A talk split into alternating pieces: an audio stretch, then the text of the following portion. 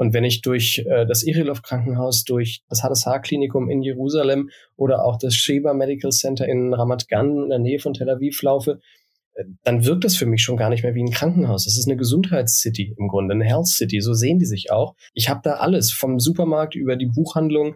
Äh, Im Hadassah Klinikum gibt es eine eigene Shopping Mall. Wenn ich da durchlaufe, dann, dann könnte ich auch in irgendeiner deutschen Stadt sein. Willkommen bei eHealth Pioneers wir verschaffen digitalen Innovationen in der Gesundheitswirtschaft Gehör mit Andrea Buzzi. Der sprichwörtliche Blick über den Tellerrand lohnt sich immer wieder. Das gilt auch und besonders für komplexe Themen wie die Digitalisierung des Gesundheitswesens. Seit Jahren und über alle Ländergrenzen hinweg tauschen sich Health-Expertinnen und Experten dazu stetig aus. Eine Organisation, die diesen Dialog zum Geschäftsziel gemacht hat, ist das European Leadership Network. Es arbeitet unabhängig und parteiübergreifend für eine starke Verbindung zwischen Europa und Israel. Elnet, wie das Netzwerk abgekürzt heißt, will mit seinen Handlungsempfehlungen auch die deutsche Gesundheitspolitik inspirieren. Ob das bisher geklappt hat und was wir von Israel lernen können, weiß mein heutiger Talkgast. Ich freue mich auf das Gespräch mit Carsten Owens, Executive Director von Elnet Deutschland, Digital Advokat und ehemals Mitglied der hamburgischen Bürgerschaft. Herzlich willkommen, Carsten Owens. Ja, moin Andrea, schön dabei zu sein. Moin. Carsten, wo hättest du lieber die Corona-Pandemie erlebt? In Israel oder Deutschland? Puh, das ist eine gute Frage. Ich glaube tatsächlich in Israel aus zwei Gründen. Erstens ist das Wetter das ganze Jahr über besser als bei uns. Und Stimme man kann schön am Strand wohnen. Und das zweite ist, dass tatsächlich Israel ja auch Vorreiter ähm, in der Pandemie gewesen ist. Einerseits was die Bekämpfung sozusagen der Ausbreitung des Viruses anging, aber andererseits eben auch, was dann tatsächlich das Impfen der eigenen Bevölkerung anging. Und äh, da ist eine ganz zentrale Grundlage ein digitalisiertes Gesundheitssystem gewesen. Von daher hat man es da vielleicht ein Stückchen besser ausgehalten als hier. Wir wollen ja in diesem Podcast, und das ist auch der Auftakt einer kleinen Miniserie, Einblicke in internationale Gesundheitssysteme geben und einfach noch ein bisschen besser verstehen, wo man vielleicht auch durch Digitalisierungsansätze schon weiter ist, was wir auch von anderen Ländern lernen können. Jetzt haben wir ja schon gesagt, offensichtlich lief die Pandemiebekämpfung und die Impfstrategie besser in Israel. Kannst du uns noch mal einmal eine Wissenseingabe geben? Wie genau funktioniert und finanziert sich das israelische Gesundheitssystem? Im Grunde ist das israelische Gesundheitssystem unserem sehr ähnlich. Es gibt vier das ist der Unterschied, nicht knapp 100, sondern vier große Krankenkassen. 99 äh, Prozent der Bürger Israels sind bei einer dieser vier Krankenkassen versichert, also ein ähnliches Pflichtsystem auch wie bei uns.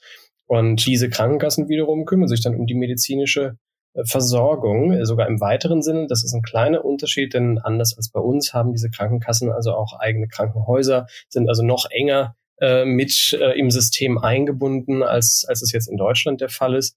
Nicht jedes Krankenhaus gehört zu einer der, der Krankenkassen. Es gibt natürlich auch eigene große Forschungskliniken oder kleinere private Anbieter, Gesundheitshäuser, freie niedergelassene Ärzte. Aber im Grunde kann man sagen, dass das System unserem sehr ähnlich ist, einfach vom sozialen Aufbau her. Das heißt, ich bin pflichtversichert und es wird auch von meinem Lohn direkt eine Abgabe geleistet an die Krankenkassen. Also wenn ich dann pflichtversichert bin oder gibt es auch im privaten Sektor? Genau, also beide Gesundheitssysteme basieren auf einer Sozialversicherung. Und ähnlich wie ich das auch in Deutschland oder auch in anderen Ländern habe, kann ich mich natürlich auch in Israel zusätzlich versichern für, für spezifische Leistungen, die jetzt vielleicht durch das Grundpaket nicht gedeckt sind, beziehungsweise die Krankenkassen stehen ja, auch wenn es nur vier sind, trotzdem ein Stück weit auch im Wettbewerb untereinander und versuchen natürlich dann auch da die bestmöglichen Angebote für ihre Mitglieder zu machen. Wie sieht es denn mit der Krankenhauslandschaft aus? Du hast ja jetzt gerade gesagt, ähm, teilweise gehören die Krankenhäuser auch den Krankenkassen.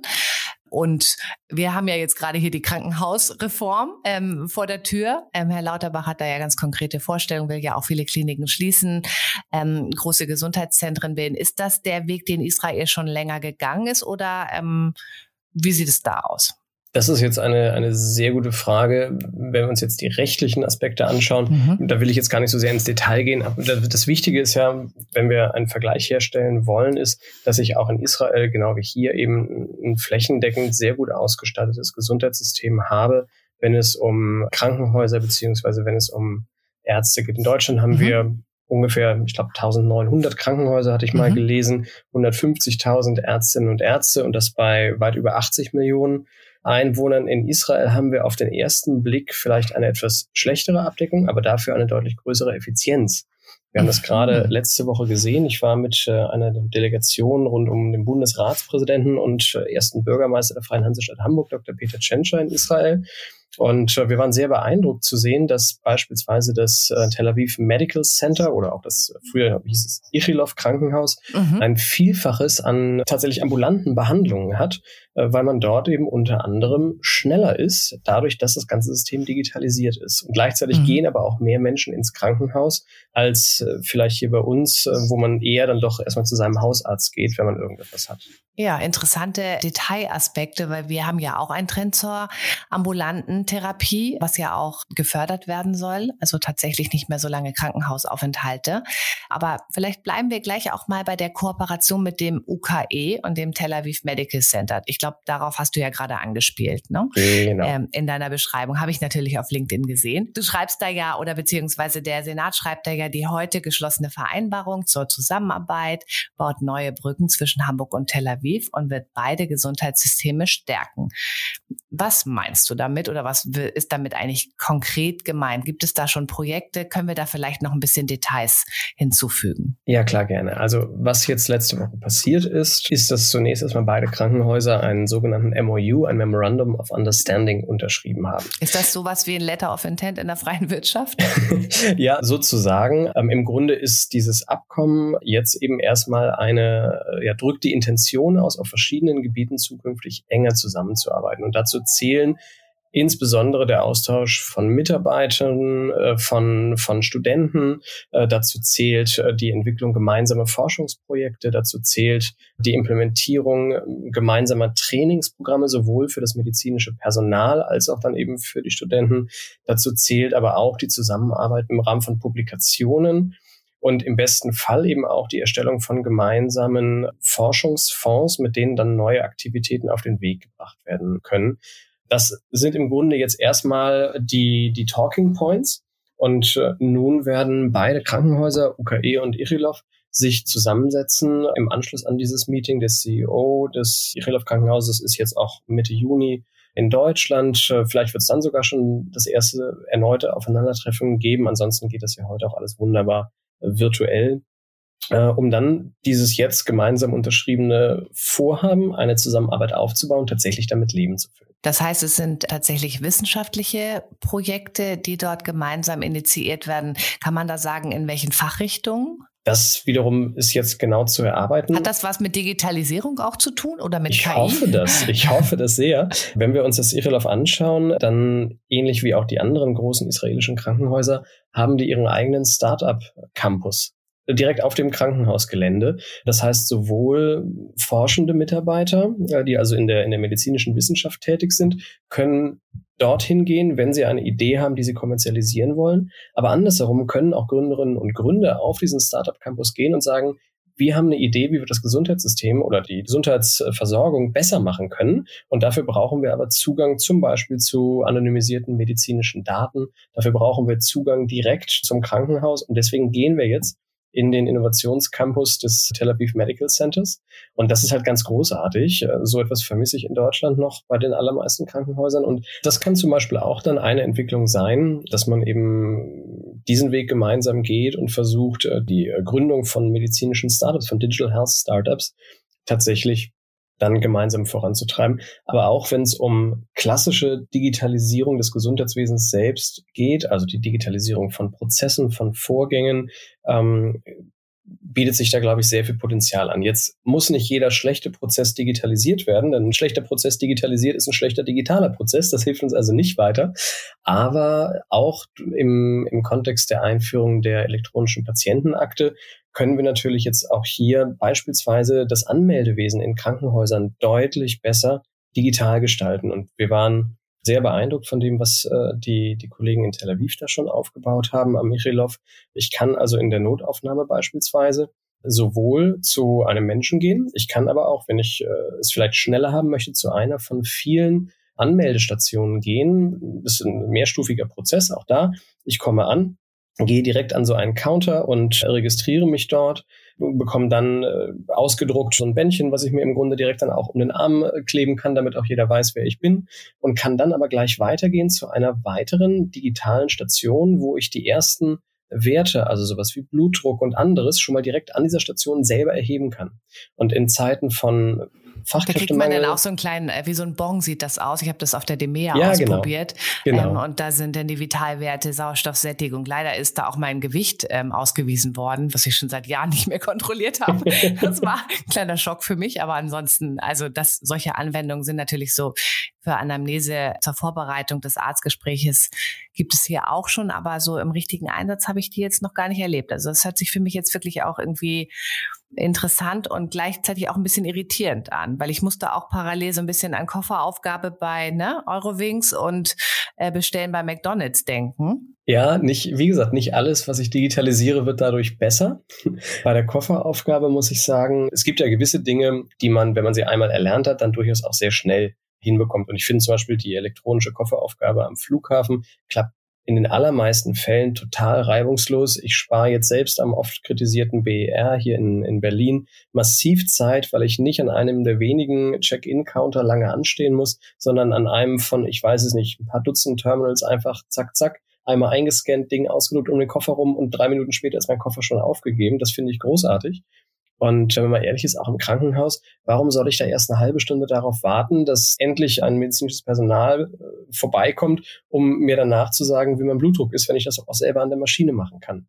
Und es ist ja trotzdem Personal vor Ort, was zur Seite steht, wenn ich irgendwie lost bin, wenn ich das noch nie gemacht habe und nicht weiß, wie es funktioniert. Also ich bin da nicht alleine, aber es geht halt alles deutlich schneller. Mhm. Ich glaube, es würde mich auch beruhigen, weil ich wüsste, dass ich dann im System bin. Ne? Genauso wie ich weiß, dass mein Koffer im Bauch der Maschine ist und die mich auf jeden Fall mitnehmen. Wahrscheinlich, auch wenn ich ein bisschen zu spät bin, äh, ist es dann ja auch eher so ein Gefühl, ich bin jetzt registriert, ich bin jetzt ähm, irgendwann an der Reihe und dann wird sich auch jemand um mich kümmern, was ja sonst teilweise in Notaufnahmen wartet man ja tatsächlich erstmal, dass man überhaupt aufgenommen wird tatsächlich. Vielleicht nochmal zu Elnet. Ich habe ja in meiner Anmoderation schon erzählt, was der Sinn und Zweck von Elnet ist. Also auf der Website schreibt ihr, dass das israelische Gesundheitssystem seit 25 Jahren sukzessive digitalisiert wird. Was war denn aus deiner Sicht so der Startschuss für diese doch sehr frühe Entwicklung?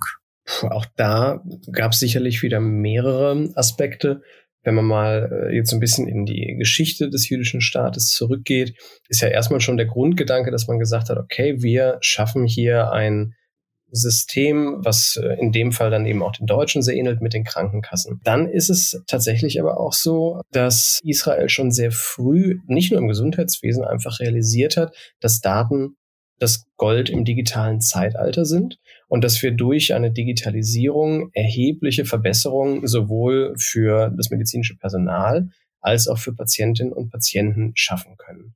Das Ganze ist jetzt nicht mehr ganz aktuell, aber wahrscheinlich hat sich im Verhältnis nicht viel verändert. 2018 hat die Bertelsmann Stiftung mal den Digital Health Index entwickelt. Da steht Deutschland gar nicht so schlecht da, Platz 16 weltweit. Jetzt muss man dazu allerdings sagen, dass nur 17 Länder untersucht wurden. Und, Wollte ich äh, sagen, irgendwie habe ich in Erinnerung, dass ja, wir ja. genauso wie wir im Schulsystem so ziemlich weit, also letzter sind quasi fast. Ja, ja, so. Und ähm, Israel steht auf Platz vier. Wie gesagt, seit 2018 ist ja auch in Deutschland sehr viel passiert. Gerade die letzte Bundesregierung hat ja Fahrt reingebracht in die Digitalisierung. Die jetzige Bundesregierung setzt das fort. Das ist sehr gut. Und wenn wir uns wiederum anschauen, was ist in Israel so besonders, dann ist es halt unter anderem das System, was dort Health Information Exchange Plattform genannt wird, die sogenannte ITAN. Und ITAN ist im Grunde eine Cloud, in der äh, sämtliche Daten von Patientinnen und Patienten gespeichert sind und sowohl private Krankenhäuser, staatlichen Krankenhäuser, aber auch die Krankenhäuser der Versicherungsgesellschaften und die Versicherungsgesellschaften selbst können auf diese Datenbank auf die einzelnen Patientenakten zugreifen. Natürlich auch immer limitiert und begrenzt auf den Zeitraum der Behandlung. Die Patienten können selber entscheiden, welche Daten freigegeben werden. Und das ist schon mal eine ganz wesentliche Grundlage, die auch aus dem Jahr 1995 und 1996 ah, stammt. Ah, das also ist lange, so eine Patienten-ID, ne? Richtig. Lange bevor wir hier vom Wollen ins Machen kam, hat man in Israel das eben schon längst äh, auf den Weg gebracht. 1995 äh, durch die Digitalisierung der Patientendaten und 1996 dann wiederum durch ein äh, sehr komplexes Gesetz zum Schutze von Patientenrechten, was dann wiederum Verhaltensnormen und Kodexe festgelegt hat, so dass eben das, was wir hier ja auch immer an Sorge haben, dass irgendwie Schindluder mit unseren Daten getrieben wird, dass das halt so gut es geht von staatlicher Seite ausgeschlossen wurde an diesem Punkt sind wir ja jetzt. Ne? Wenn wir das antizipieren, was wir aus anderen Ländern lernen, könnten wir ja gleich diese Standards, zum Beispiel, wenn wir unsere EPA in place bringen, endlich äh, dann auch nutzen oder wenigstens uns davon inspirieren lassen. Ich finde es immer sinnvoll, über den Tellerrand rauszugucken und zu schauen, welche Erfahrungen andere Städte, andere Länder schon gemacht haben. Das gilt für so viele Lebensbereiche. Ich habe das nicht verstanden. Deutschland war ja eines der Nachzügler, jetzt mal ein ganz anderes Thema, bei der Einführung der kleinen Elektroroller, die jetzt überall äh, auf unseren Bürgersteigen rumstehen und leider auch meistens rumliegen. Und die Fehler, die wir hier jetzt seit der Einführung machen, die haben andere Städte, zum Beispiel Städte in Israel, schon viele Jahre vor uns gemacht und haben auch schon längst Lösungen dafür gefunden, wie man Sorge trägt, dass die Dinger nicht überall im Straßenverkehr bzw. auf den Bürgersteigen rumliegen. Aber statt einfach sich das anzuschauen, fangen wir wieder bei Null an. Und das ist etwas, wo, wo natürlich wir auch als, als ELNET, als European Leadership Network ansetzen. In Israel ist auch nicht alles besser als in Europa. Wir können beide jeweils voneinander lernen, aber wichtig ist es doch, dass wir überhaupt den Versuch machen, dass wir hinfliegen, dass wir uns das anschauen und gucken, wo ist Israel uns voraus. Und das ist eben gerade äh, im digitalen Gesundheitswesen oder überhaupt in der Innovationslandschaft. Da können wir sehr viel lernen und andersherum bieten wir hier auch für Israel ziemlich viel an. Und deswegen ist so eine enge Kooperation aus unserer Sicht auch so sinnvoll. Mhm. Du fährst ja auch häufig mit politischen Delegationen nach Israel. Wenn du dort mit Teilnehmern vor Ort bist, zum Beispiel mhm. in einem Krankenhaus, was ist denn immer so der größte Aha-Effekt für die Teilnehmer oder auch deiner? Also gut, diese digitale Aufnahme in diesen Notfallambulanzen finde ich auch schon ziemlich fast forward, würde ich mal sagen. Das, das, das ist schon fast forward. Oder auch der kleine Roboter, der uns begrüßte, wo ich dann, wenn ich jetzt Hebräisch sprechen würde, was, was leider noch nicht ganz ausreichend ist bei mir, dann hätte ich auf dem Display auch klicken können, dass ich zur Cafeteria will und dann wäre mir der Roboter vorgefahren, vorausgefahren und hätte mich zur Cafeteria gebracht. Das kann man jetzt für eine witzige, unnötige Spielerei halten, aber das ist halt der Standard und es drückt halt eben auch aus, wie weit fortgeschritten im Grunde die Digitalisierung nicht nur des Gesundheitswesens, sondern einfach auch des Krankenhausbetriebes ist. Das ist sicherlich der erste Punkt. Der zweite Punkt, der Besucher gerade aus Deutschland wirklich beeindruckt ist, sicherlich eben auch dieser Punkt, dass ich äh, meine Start-up-Abteilungen in den Krankenhäusern direkt äh, inkludiert habe, äh, dass die, dass die Unternehmerinnen und Unternehmer da direkt den Anschluss an die medizinische Forschung haben das beeindruckt. Und ansonsten ist es vielleicht auch, also auch in Deutschland sind da viele Krankenhäuser mittlerweile anders als vielleicht noch vor 10, 20 Jahren, aber oft hat für mich so ein Krankenhaus immer noch so einen einfach auch abschreckenden Charakter, wenn ich da reingehe. Und wenn ich durch äh, das Irilov Krankenhaus, durch die Hadassah, das Hadassah Klinikum in Jerusalem oder auch das Sheba Medical Center in, in Ramat Gan in der Nähe von Tel Aviv laufe, dann wirkt das für mich schon gar nicht mehr wie ein Krankenhaus. Es ist eine Gesundheitscity im Grunde, eine Health City. So sehen die sich auch. Ich habe da alles, vom Supermarkt über die Buchhandlung. Äh, Im Hadassah-Klinikum gibt es eine eigene Shopping Mall. Wenn ich da durchlaufe, dann, dann könnte ich auch in irgendeiner deutschen Stadt sein. Aber ich habe nicht das Gefühl, dass ich mich gerade in einem Krankenhaus befinde. Und das ist vielleicht auch nochmal ein weiterer Punkt, der, finde ich persönlich oder sagen auch viele Teilnehmer unserer Delegation, der einfach für die Patientinnen und Patienten schon fast zu einer Wohlfühlatmosphäre führt, was dann den Gang ins Krankenhaus vielleicht das ein oder andere Mal auch angenehmer macht. Und die Genesung geht. auch natürlich beschleunigt. Ne? Also da gibt, das ist ja auch bekannt. Ähm, dann bin ich jetzt aber total neugierig, weil ich habe vor kurzem so ein paar Sachen über Green Hospital auch äh, gelesen und Interviews geführt und auch das Thema Ernährung spielt da ja eine Rolle. Ist, sind wir da dann da in Israel auch schon weiter? Gibt es denn besseres Essen in den Krankenhäusern? Und sind die auch irgendwie grüner? Was das Grüne angeht, da gibt es sicherlich wie hier auch Krankenhäuser, die schon sehr weit fortgeschritten sind, die auch was Belüftungssysteme angeht, was Pflanzen in Krankenhäusern angeht, äh, anders aufgestellt sind, die auch mehr Grünflächen haben als manch ein Krankenhaus hier bei uns. Aber auch sicherlich ist da auch noch nicht alles, alles optimal. Was das Essen angeht, ich war jetzt selber noch nicht länger als, als Patient in einem Krankenhaus in Israel. Äh, von daher bin ich mir jetzt nicht sicher, was jetzt die tatsächliche tagtägliche Verpflegung angeht. Ich kann sagen, was jetzt diese, diese beschriebenen Malls äh, betrifft, findest du dort alles. Also du kannst dich da sehr ungesund und lecker ernähren, du kannst dich da aber auch sehr gesund und lecker ernähren. Und ich glaube, das ist es ja auch, was, was es am Ende ausmacht. Die Auswahl zu geben und die Selbstverantwortung dann auch den Menschen zu überlassen. Du hattest ja auch schon von dieser Datenplattform gesprochen. Das heißt, die Interoperabilität, das Thema ist gelöst. Auf welchen Standard haben die sich geeinigt? Wie ist das Modell dort? In Israel hat man Fire als Standard mhm. implementiert. Es wurde dann einfach vorgegeben, oder? Wie kam das zustande? Oh, das ist eine gute Frage, ob es da einen langen Prozess gab oder ich vermute mal eher, dass es das israelische Gesundheitsministerium irgendwann gesagt hat, so, das ist jetzt der, der globale Goldstandard mhm. und wenn wir mhm. hier ähm, unser System auch, auch international führend ausgestalten wollen, dann mhm. etabliert sich das ja dann auch. ITAN habe ich erwähnt, ne, als, als mhm, eine genau, äh, Plattform, ja. wobei die Daten da jetzt nicht zentral liegen, sondern ITAN im Grunde eine Art Datenaustauschplattform ist. Okay. Und dann sind wir eben genau bei dem, was du gesagt hast, der Interoperabilität, ja. also der Möglichkeit, dass verschiedene Akteure eben äh, die Daten jederzeit äh, nutzen können. Freigegeben bekommen von den Patientinnen, muss man ja dann sagen. Ne? So, und ähm, das ist halt etwas, wo wir hier in Deutschland doch noch ein bisschen hinterher sind, beziehungsweise wo wir jetzt dabei sind, das aufzubauen. Wo wir die Debatte jetzt aktiv führen. Also nachdem ich die letzte Entscheidung der auf einem Ärztetag, es war ja jetzt vor zwei Wochen gelesen habe, dass man jetzt doch irgendwie da nochmal zurückrudert, was die Widerspruchslösung angeht, da habe ich auch so gehört, why? Ja, warum? Also wo müssen wir noch ansetzen, um das zu erklären? Ähm, Gut, da, da ist eine gute Überleitung, weil das wollen wir, glaube ich, nicht vertiefen. Ich würde ja auch total gerne noch über KI sprechen und äh, Machine Learning. Also dafür sind ja die Daten jetzt auf einer Plattform verfügbar. Elnet fokussiert sich ja bei der Digitalisierung des Gesundheitswesens auch vor allem auf KI und Machine Learning Ansätze.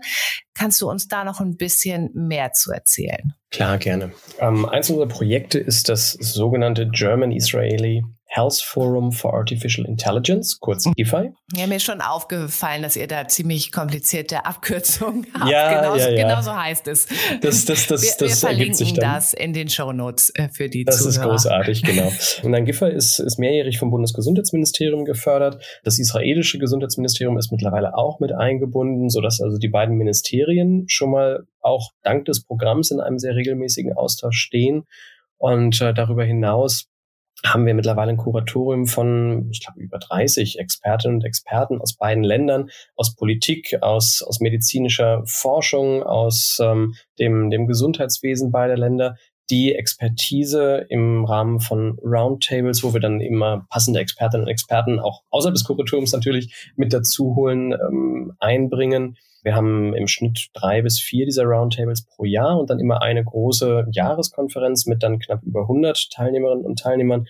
Ja, der Sinn und Zweck des Programms ist es, politische Handlungsempfehlungen zu entwickeln. Das, was Elnet ja als, als kleiner äh, europäischer Think Tank auch in anderen Bereichen macht. Und hierfür machen wir das eben speziell mit dem Fokus darauf, dass wir einen Beitrag leisten wollen, dass die Digitalisierung des Gesundheitswesens vorangebracht wird und dabei ein besonderer Fokus eben auf KI gelegt wird. Denn auch da ist Israel uns einmal wieder ein ganzes Stückchen voraus. Ich habe auch irgendwie in Erinnerung, dass während Corona dort auch ganz viel Daten aus Datenlearning eingesetzt wurde, um die Pandemie einzudämmen. Ich kann mich erinnern, dass dort auch schon sehr viel über Datenanalysen gesprochen wurde. War das auch schon so ein Ansatz oder habe ich das falsch in Erinnerung? Nee, nee. Das ist auch schon das, so lange her irgendwie. ja, irgendwie haben wir Corona schon, schon wieder so verdrängt, genau. Ja. Ähm, aber du hast völlig recht. Das ist eben dann der Vorteil, wenn ich ein komplett digitalisiertes Gesundheitssystem habe mit digitalisierten Patientendaten dass ich eben auf anonymisierte, ja in der Realität immer noch sehr rare Real-World-Datensätze zurückgreifen kann, die wiederum international von verschiedenen Pharmaunternehmen dann für die Erforschung von äh, Covid-19-Impfstoffen eingesetzt wurden. Und das übrigens ist ja auch Teil, das äh, ist ja auch bekannt, des Paketes gewesen, dass die israelische Regierung damals mit Pfizer, also BioNTech, geschlossen hat, weshalb Israel, die darüber hinaus auch noch, ich glaube, den doppelten Marktpreis zu Beginn gezahlt haben, auch mit eines der ersten, wenn nicht sogar das erste Land war, was Impfstoffe bekommen hat. Einerseits die zur Verfügungstellung von Daten und andererseits eben dann auch die Bereitschaft, in medizinische Versorgung für die eigene Bevölkerung eben mehr zu investieren, als andere Länder das getan haben. Und klar, auch in Israel hat es Wellen gegeben, wo es dann mal mehr, mal weniger Infizierte gab. Trotzdem war Israel eben auch immer wieder dann das Land, was sich an die Spitze der Bekämpfung und der Reduzierung der Infektionsquoten gesetzt hat. Also sind die Daten nicht nur Gold, sondern auch Leben wert in diesem Fall, ja? Absolut. Also wir, wir sagen bei ja Giffey. Das beste Beispiel ever. Ja, ja wir, wir sagen bei Giffey immer so gerne, Data Sharing is Caring. Man könnte es auch auf äh, schlicht Danke, Deutsch. da hast du mir jetzt schon meine Überschrift geliefert. Super, sehr, sehr gerne. Aber wir können natürlich auch eine deutsche Überschrift nehmen und sagen, Daten retten Leben. Ja, ja. Und genau das Kann man gar nicht oft genug äh, betonen, glaube ich. Absolut. Ne? Und das, das ist in so vielen Bereichen so. Erstens spart es wahnsinnig viel Zeit. Wenn ich mir überlege, wie viel Stunden wir im Laufe unseres Lebens, wenn wir mal zum Arzt oder ins Krankenhaus wollen, sollen, müssen, wie auch immer, wir dadurch verlieren, dass wir unsere Geschichte, egal was es ist, unsere Krankheitsgeschichte, nochmal erzählen und nochmal erzählen, weil gerade die wenn Daten da nicht vorliegen. Zeit für ist, ja. Also genau. das finde ich ja eigentlich immer am schlimmsten. Oder wenn man die Gesundheitskompetenz hat, zu wissen, welche Dinge man erzählen muss. Ja, also ich bin ja sogar medizinisch vorgebildet und mhm. ich selbst erwische mich dann auch dabei, dass ich in der Patientinnenrolle dann doch irgendwie nicht die richtigen Informationen fließen lasse und dann hinterher denke so Mist, das hätte ich ja eigentlich sagen müssen und dann ist man ja schon wieder draußen ne, mit seinem Rezept. Richtig, das, das ist es. Und wie schön wäre das doch, wenn einfach mein komplettes Bild der sowohl dem Arzt als auch dann der Apothekerin vorliegt, die halt drauf gucken können, ob das, was ich verschrieben bekomme, tatsächlich das Richtige ist und äh, dann die Apotheke, die es halt nochmal wieder kontrollieren kann, weil sie halt eben nicht nur den Zettel bekommt, wo drauf steht, was ich bekomme, sondern weil sie eben auch auf meine Daten zugreifen kann und eventuell dann eine rote Lampe sieht, wenn da irgendwie äh, ein Medikament womöglich Bestandteile beinhaltet, auf die ich vielleicht allergisch bin oder, oder ähnliches. Ich möchte ja immer wieder gerne auch in die Waagschale werfen, dass wir ja auch einfach wahrscheinlich exponentiellen medizinischen Fortschritt erlangen werden durch Datenauswertung, was wir ja auch schon tun. Ne? Also heute Morgen im Radio interessante Geschichte über den Stromverbrauch von KI-Anwendungen. Die Journalisten machen ja immer interessante äh, Exkurse irgendwann, wenn über ChatGPT alles erzählt worden ist. Aber interessant, ähm, dass eben auch für die Auswertung von Gesundheitsdaten schon sehr viel Energie aufgewendet wird. Das stimmt mich ja dann auch hoffnungsfroh. Äh, ja, ja, ja hoff, hoffnungsfroh, aber gleichzeitig finde ich es ehrlich gesagt auch schon wieder, ich formuliere es mal vorsichtig, faszinierend, dass unsere offenbar größte Sorge dann bei der Frage des digitalen Gesundheitssystems ist, wie viel Energie das jetzt wieder kostet. Das ist, glaube ich, die mediale Verknüpfung von zwei großen Trends, die die ja, ja. Äh, vermeintliche Leserschaft zum Klicken anregt. Gut, das ist jetzt vielleicht auch ein bisschen zynisch, aber Zum Abschluss noch eine Frage. Du hattest gerade gesagt, der Digital Health Index von Bertelsmann rankt Deutschland auf Platz 16, also vorletzter, wie auch immer. Wir, wir werden das auch verlinken. Gibt es aber auch im Umkehrschluss etwas, wo die israelischen Behörden oder Krankenhäuser oder Unternehmen auch neidisch auf Deutschland sind? Zum Beispiel unsere DIGA-Zulassung. Na, das ist natürlich schon was Spannendes und ähm, wir, wir sehen das auch, dass immer mehr israelische Startups und junge Technologieunternehmen ein großes Interesse daran haben, weil sie verstehen, okay, äh, über so eine Liga-Lizenz kann ich am Ende in den deutschen Gesundheitsmarkt kommen. Braucht das nicht unbedingt, aber gerade wenn ich dann irgendwie was Verschreibungspflichtiges habe, was Abrechnungsfähiges. Und man hat ein funktionierendes Businessmodell, ne? Genau. Also das ist ja das Smarte daran. Also man Gen hat ja quasi genau. Zugang zu allen GKV-Versicherten, quasi Richtig. automatisch, die eine Indikation entsprechend haben natürlich. So, und insofern, ob jetzt mit der Lizenz oder ohne, ist natürlich einfach der deutsche Markt für israelische Technologieunternehmen grundsätzlich sehr interessant. Ähm, es ist das Einfallstor in den europäischen Markt, äh, aber auch allein der deutsche Markt selber ist ja schon fast zehnmal so groß wie der israelische.